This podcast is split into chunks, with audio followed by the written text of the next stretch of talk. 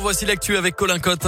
Bonjour Colin. Bonjour Mickaël, bonjour à tous. À la une ce matin, cette perturbation en cours à la SNCF sur la ligne entre Bourg-en-Bresse et Oyonnax. Une personne a été percutée par un train ce matin entre Césaria et Bourg. Les trains sont donc à l'arrêt le temps de l'intervention des secours.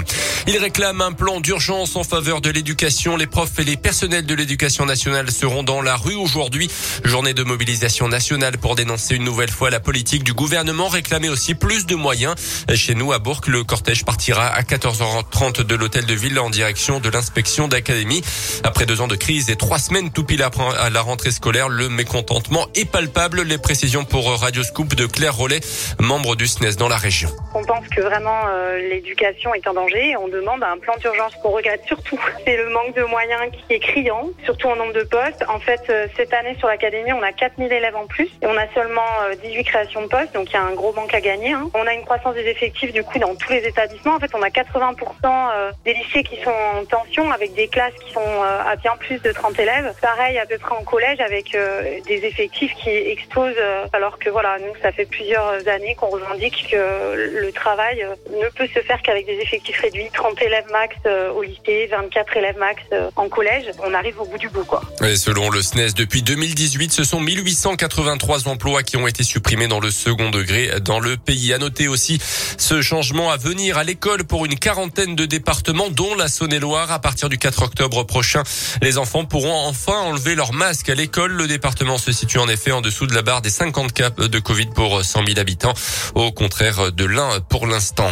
Dans l'actu également, une médium devant la justice à Bourg-en-Bresse. D'après le progrès, cette dame de 59 ans était suspectée d'avoir escroqué près de 10 000 euros à une de ses clientes vulnérables, notamment pour un soi-disant nettoyage au plomb de sa maison pour la débarrasser d'entités maléfiques. Facturé 1600 euros et elle a déboursé également 2600 euros pour un fameux retour d'affection de l'être aimé. Le tribunal a finalement relaxé la prévenue. À retenir également aujourd'hui Brigitte Klinkert dans l'Ain. Ce jeudi, la ministre déléguée à l'insertion doit s'entretenir notamment avec Jean de Guéry, le président du conseil départemental, avant de se rendre dans les locaux de l'association Tremplin à Bourg-en-Bresse.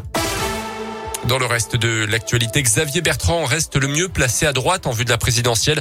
C'est ce qui ressort en tout cas d'un sondage IFOP réalisé auprès de sympathisants de droite.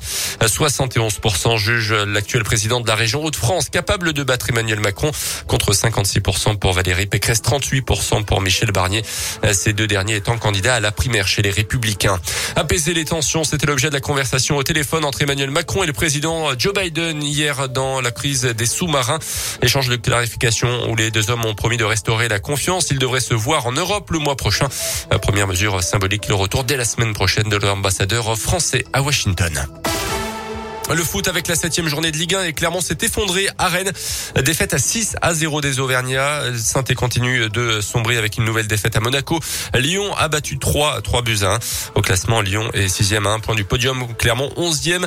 Saint-Etienne toujours avant-dernier. Et puis une soirée de foot en Ligue 1 marquée encore une fois par des violences. Un bus de supporters bordelais est tombé dans un guet-apens organisé par les fans de Montpellier. Bilan, une bagarre générale et 16 blessés légers. Puis après les débordements en, à Nice contre Marseille et entre Lille et Lens. À Angers, les supporters de Marseille, cette fois-ci, euh, sont sortis de leur parcage pour aller se battre avec les supporters locaux. Les stadiers ont finalement réussi à rétablir